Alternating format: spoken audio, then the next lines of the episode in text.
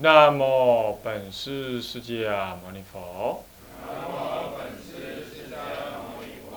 南无本师释迦牟尼佛。南无本师释迦牟尼佛。无上甚深微妙法。百千万劫难遭遇。我今见闻得受持。我今见闻得受持愿解如来真实义。这样可以吗？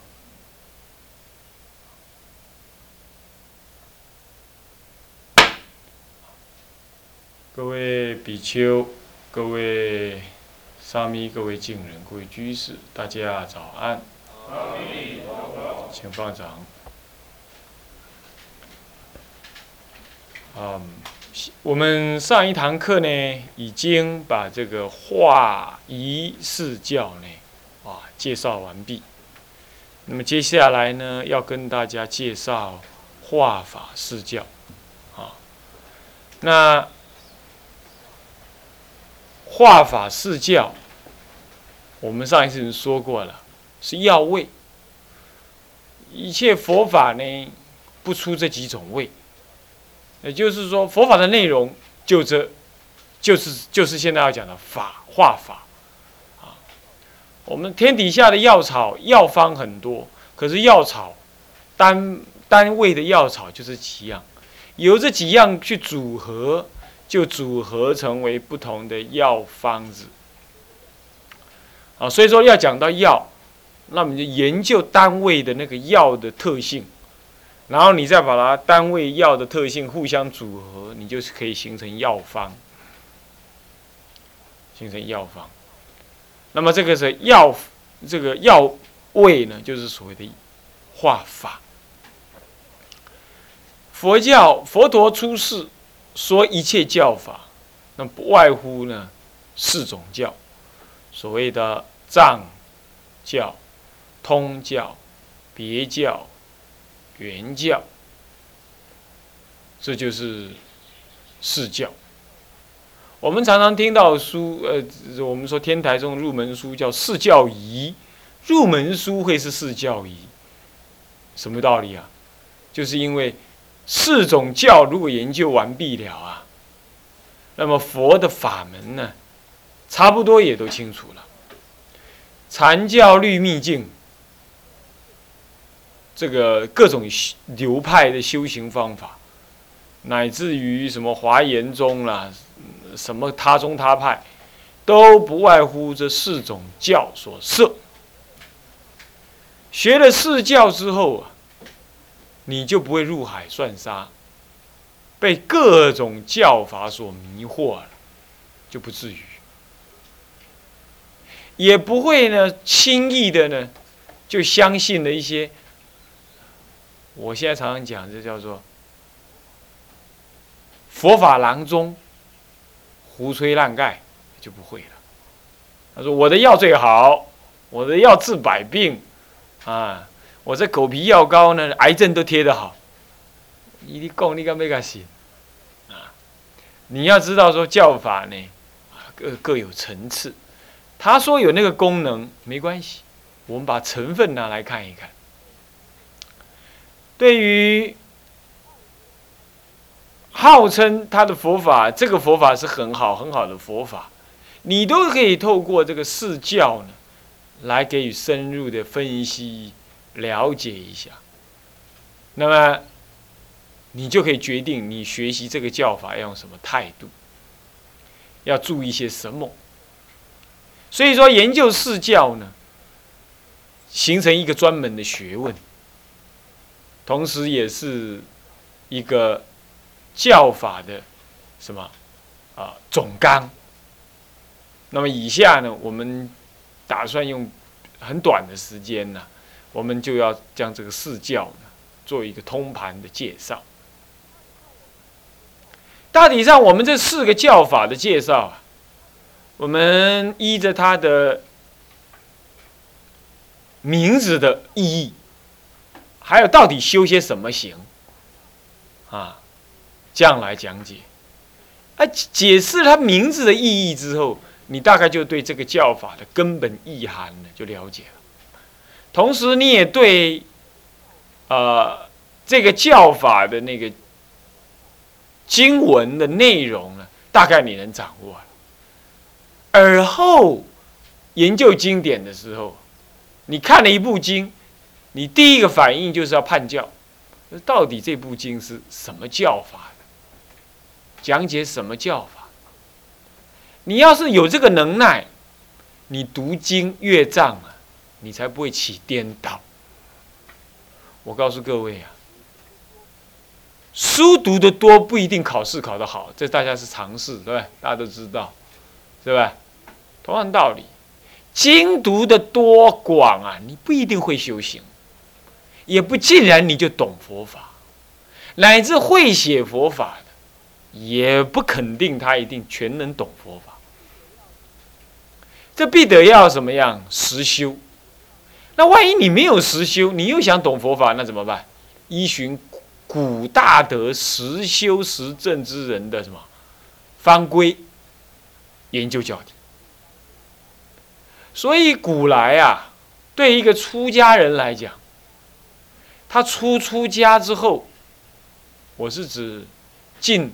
五百年以来，哈的中国的以禅宗、净土宗跟教下这三派为主轴的中国佛教，他们大部分有个共通事，那就是出家在小庙，修道在丛林。那么丛林里头如何办道呢？冬参夏学，冬天呢就努力的坐禅，冬安居。或者坐禅四十九天，乃至于更长的时间，一百多天如何？那么夏天呢？学梵呗，学戒律，你尤其学教理。那么在这几百年来的中国佛教了，它上面有一句话，他说：“讲经不判教，是开口便乱道。”那么呢，听经不了教。那么听经是不能入道。为什么听经不了教，听经不入道呢？因为这个法师讲经，到底他用什么方式讲？什么基本讲？他是学天台的，学华严的，学唯识的。乃至于学密宗的，不管他学什么，他号称是法师，他有他一套。可是听的人更要有一套，他要没一套，那么呢被老生的舌头所转，牵着你是团团转。他学天台讲天台这么这么这么这样，你华严这样这样这样，你自己没半套，你就这样讲你觉得好啊，那样讲你也觉得好啊。呃，到了禅宗跟你讲说。修行这这不不立文字，你就参禅保准你什么开悟。那么念佛人就说你这念佛这但得见弥陀，何愁不开悟？那么学密教的人跟你讲即生成佛，那你哪一个觉得不好？每个都说好。所以啊，越听是越糊涂。为什么？每个人来都说的是教法好啊。那你这个道场参一参，这是这个善知识。一讲三年，三年的结下安居都是这个善知识讲。你一听三年好了，听完了觉得不错，开始念念佛了吧？他这三年当中讲完了一部《无量寿经》，啊，《观无量寿经》、《弥陀经》乃至什么什么，哎，三年当中赞叹净土。好了，你听完了之后，有一群人都说，我们现在又哪个大德在哪个哪个丛林里头，夏天结下安居的时候讲。啊，华严经啊，那你他学华严首前首教的，你就去那里啊，五教一一判，这个嗨呀，小史中顿见，呃，是小史圆顿，呃，呃顿呃呃顿圆，那么呢，那么原教最好，那么好，那我开始就学他们的原教，又学了三年，等一下哪里学天台又学了三年，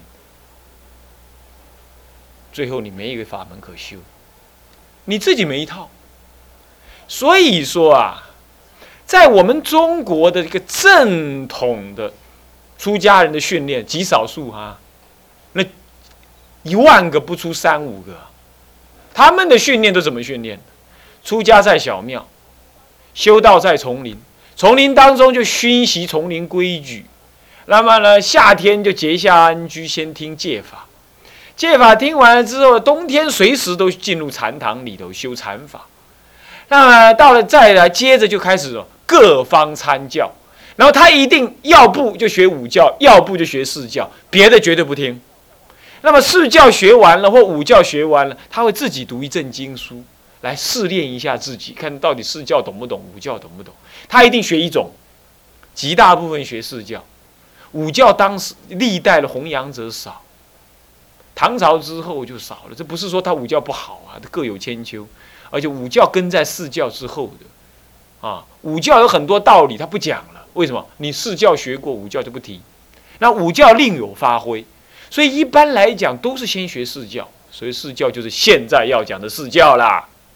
藏东别远了，他一定先学完，学完之后呢，好了，正式到外面参学听经，那时候才可以怎么样？一钵千家饭是孤身万里游，为了生死事，企化度春秋？你才有本钱。那时候丛林规矩会了，参禅坐禅的规矩也会了。那么呢，律宗的道理、戒律的道理，多少熏一些了。那么教法有一个四教放在心中，吊在那儿，不怕了。好，到处听。哪里有善知识，哪里去；哪里有什么怪怪诞的什么。叽里咕噜的什么什么神通妙用，他也去，他都不怕，他不颠倒了，是这样子。那广参广学，一些什么一些江湖郎中骗术，他也知道。然后好了，就这么样，十年过后，十年他游了游了不少山，观了不少水，对不对？他是落基某处，或者自己建茅棚，或者记住。哪个兰落，或者又在哪个常住丛林里头领个单子，那么就这样一路搞到底。有因缘，十年二十年出来红化；没因缘，一辈子老死丛林，老死深山，下辈子再来弘扬佛法。你看多安稳，多潇洒，多扎实。现在人呢？哎呀，佛学三年读没毕业，住山。住了山了，袈裟丢一边，需要生活费，央央央。这样子呢，学无次第。好了，这有录音带，这儿听听；那有什么参考书，这儿看看。嗯，到了瑞城书局买几本书，画画，画画，画画。呃，是就这么样子，也没丛林住，也没戒律熏，那么也没共修来互相砥砺。也没有那个常住的福报好让你修，是少福少慧少因少缘少同参道友，样样不具足，就具足一个无名我执。这样子自以为弄了一些录音带儿、录影带儿听一听，看了几本书画一画，还冒充知识。要不就是去那里诵经，假称沙门；要不嘛就是。啊，看了几本书，听了几个录音带做了几本笔记，就出去招摇撞骗，自己道业生死也未了。哎，罢罢罢，就这样自欺欺人一辈子。上来所说的是谁？就是我。不好意思，就是这种样子，痛定思痛。今后啊，你们要站在我的这个错误的基础上，不要再干这种事。我就是这种样子。看看别人，想想自己呀。我说，看看古人，想想。想想是自己，千万不要再做这种事，要扎实的学释教。然后学了之后呢，你就不会哪里神通妙用，哪里什么怪诞事情，你就一下就被骗了。哎呀，初禅、二禅、三禅、四禅耶！他回来之后啊，去哪里参学了？回来之后被证悟四禅呢，被指定说他已经开悟了。你都别急啊，你都别急，耳闻不能眼不如眼见。啊，眼见不如心参，你有这个能耐了，这就都从教理来的，从教理来。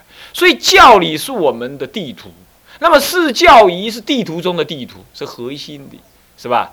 所以研究四教很重要。啊，我们中国的传统修法就是这么修的。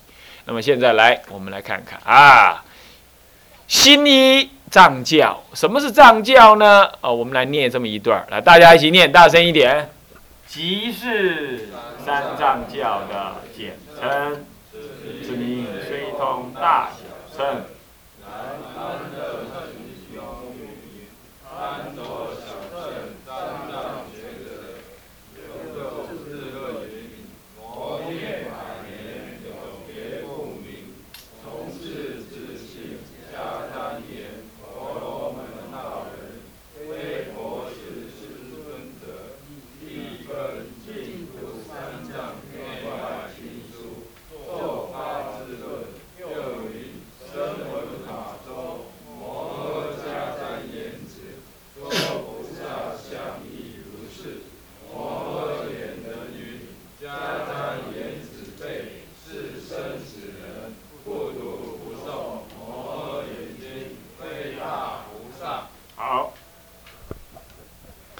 呃，这个在证明这个这段文呢，在讲藏教的名字的来由啊。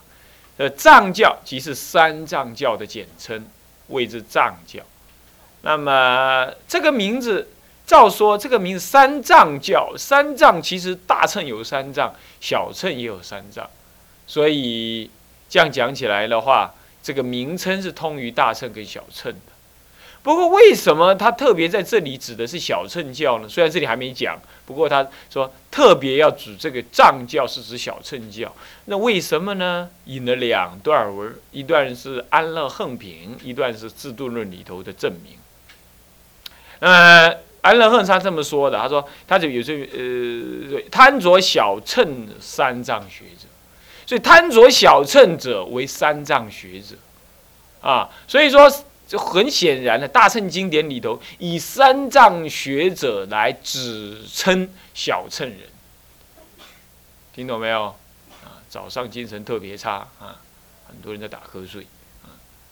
那么呢，所以说小乘有时候在大乘经典里头就特别把它称为三藏学者，这是有经作证的，所以就叫做三藏教。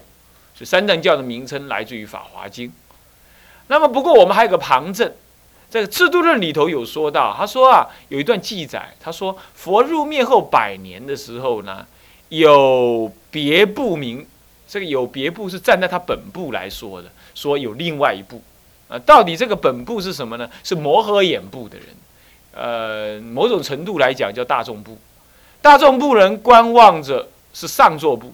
那么他说，乃至于上座部之外另有别部，那是那是这个。那么这个人是什么呀？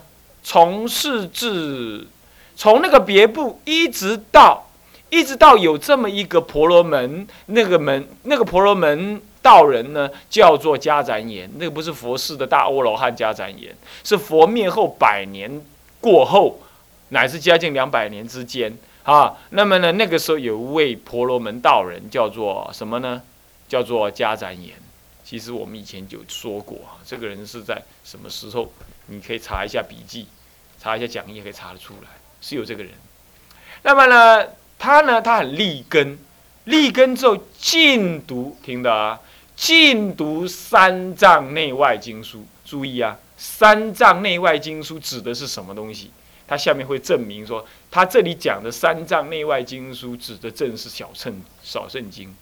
自论是大乘法，他却描述迦旃言婆罗门外道呢？他是读三藏内外经书，那么做什么呢？做发自论，发自论就是俱舍论的前身呢，的好几个好几代以前的前身。发自论，啊，那么好了，他说读三藏内外经书，做发自论，发自论是。俱舍论的前身，那么俱舍论本身是声闻论，声闻的论。换句话说，读三藏经，然后写出小乘论。很显然，这个三藏意指的是小乘的三藏。那么也就是说，制度论里头也用三藏这两个字来指涉什么呢？指涉小乘教，这是第二个证明。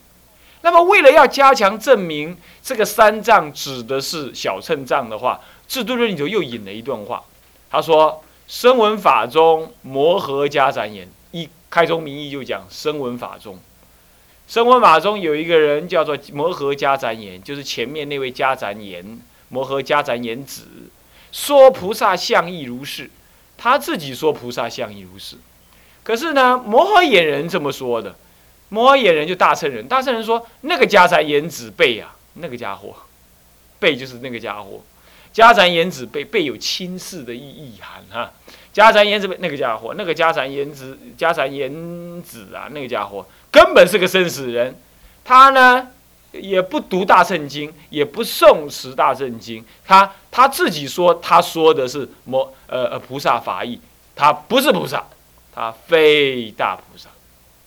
换句话说，自度力流也证明了摩诃迦旃延子，也就前面讲的字，呃，姓迦旃延婆罗门道人呢。这个摩这个这个迦旃延这个人呢，指的是声闻人，他不被大乘人认可为大乘人，或者是能够讲说菩萨法义的。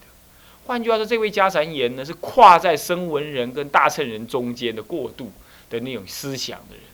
那么他阅读的呢，主要是以所谓的。什么呢？所谓的声文藏为主，所以他不读不诵，被评论为不读不诵摩诃眼睛，摩不读诵摩诃眼睛，摩诃眼就大乘啊。所以这里更证明了三藏学者意指的是什么？声闻学者。所以三藏教者就是专指声闻教。我们下面又引一段文啊，来，我们再念一下，又。诚实论中云：我今欲明三藏十义者，故知一经二论，皆以三藏之名称小乘教。好，这里就再引诚实论。诚实论中有提到一句话，他说：“我今欲明三藏十义。”就是一开头的时候。他陈实论一开头的时候，他说到说：“我欲来表明三藏中的十义法门，呃十义，所以我成就十义之论，叫做诚实论，懂吗？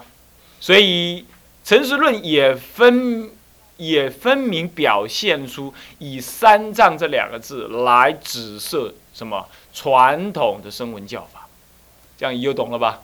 所以这里证明说，一经《法华经》，二论是指的制度论跟诚实论，都以三藏之名来称小乘教。换句话说，这个小乘教谓之三藏教。那么呢，贤手中的大师呢，他就他就有点意见，他说：“菜，这天台大师，什么这个这位大师是大师，怎么这是把小乘教用成藏教呢？我不要这样用，我说小，小始，中顿。”圆，他那个小教就是藏教，懂吧？五教仪里头的小教就是藏教，啊，那蒙庆花，你在幻想什么东西？啊，那么呢？好，那么叫做什么呢？三藏十义，哈，这三藏十义。好，那么故知一经一论都以三藏名称小乘教。好，OK。好了，那么到底这这这这这不这别提了。接下来是那么小乘教到底在讲些啥子？你们也多少知道。不过我呃我必须声明哈，这个小乘的小字没有贬义啊，不藏藏经里头乃至制度里头都有贬义的意思。不要说什么法华经里头也多少有贬义的意思，但是我们可千万不能贬义。法华经之所以贬义，是因为人家他的听众就是什么，已经能够理解大乘法的大阿罗汉，佛陀当然多少用点贬义的口气来说啊。为什么叫他不要再回走回头路？可是我们可不要学的老人家的话胡乱的贬义声闻称，啊，这是大错特错，是不是啊？你呀，你连天秤都还没搞定，你还贬义声闻称，是不是这样子啊？所以。话可你话你也在帮安尼听，你的心爱随时安怎样啊？随时恭敬受持，懂意思吧？但是学大乘法是可以的，可是千万不要你那是小乘，哪里有什么这种观念？真正学了天台教的人，没有什么小乘观念的嘛？那就是哎，他就是基础乘，你可以这么讲。所以这个“小”字，小而非小，大实非大，小即是大，大即是小，都是都是一真法界，都是不可思议的真如实相，哪里还有大跟小的分别呢？所以这里我们是为了教理上有个分别前后，我们才怎么样假名为谓之小啊？我说小教即非小教，是名小教啊！你要真执着有个小小教，有个藏教，那就错了。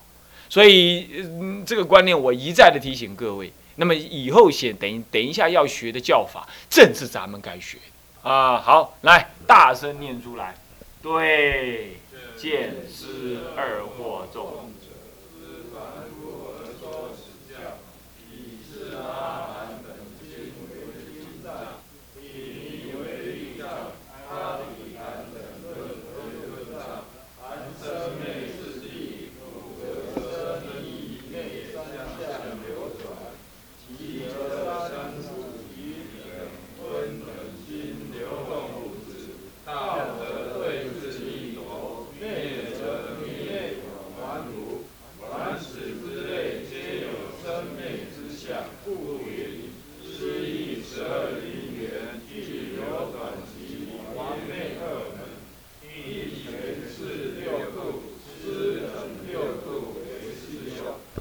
这里就好了。他在教什么呢？藏、谈，呃，不不不不不不，这个藏教是干谁的？首先说，他的对象是对谁教的？对见思二惑众之凡夫而说此教，这是所谓的凡夫而顿根的，凡夫而立根的说通教，啊。那么呢，圣人而顿根的说别教，那么圣人而立根的说原教，所以拍谁啊？原教是对圣人立根说，